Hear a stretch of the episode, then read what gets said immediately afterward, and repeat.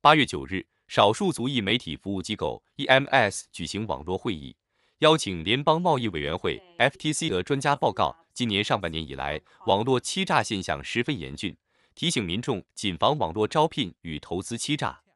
近年来，从 TikTok、Instagram 到微信以及各大在线招聘网站，都充斥着各式各样的虚假广告，试图骗取金钱。此类的欺诈案例持续增加。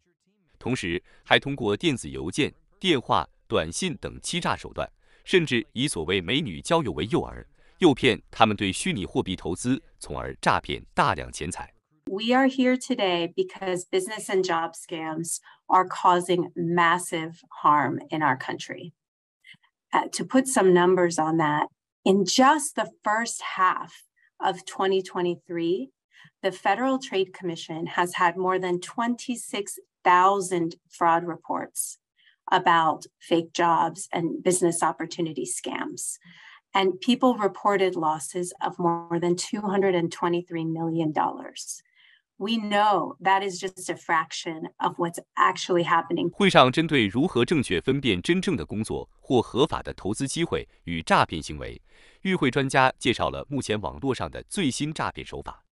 尤其是针对特定族群的诈骗行为。 当天会议也探讨了如何打击诈骗者，鼓励公众积极举报，使政府相关部门能够成功破获更多诈骗案件。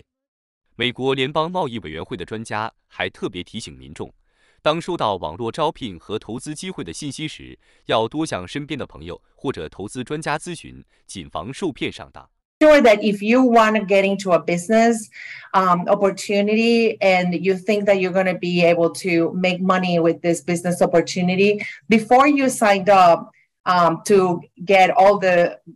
believe all the things that they're telling you um, of this business opportunity talk to somebody else. And when you talk to someone else you sometimes discover maybe this is not maybe is there something we you know we are here maybe this is not really that good of opportunity or maybe that other person already has heard about that type of scam and can tell you be careful because i've heard that these things are 当政府有关部门不断采取措施打击网络欺诈的同时犯罪分子也在利用高科技手段不断更新欺诈手法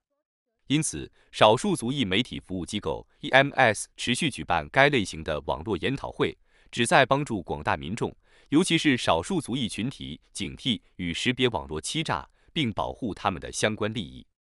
全美电视台记者洛杉矶综合报道。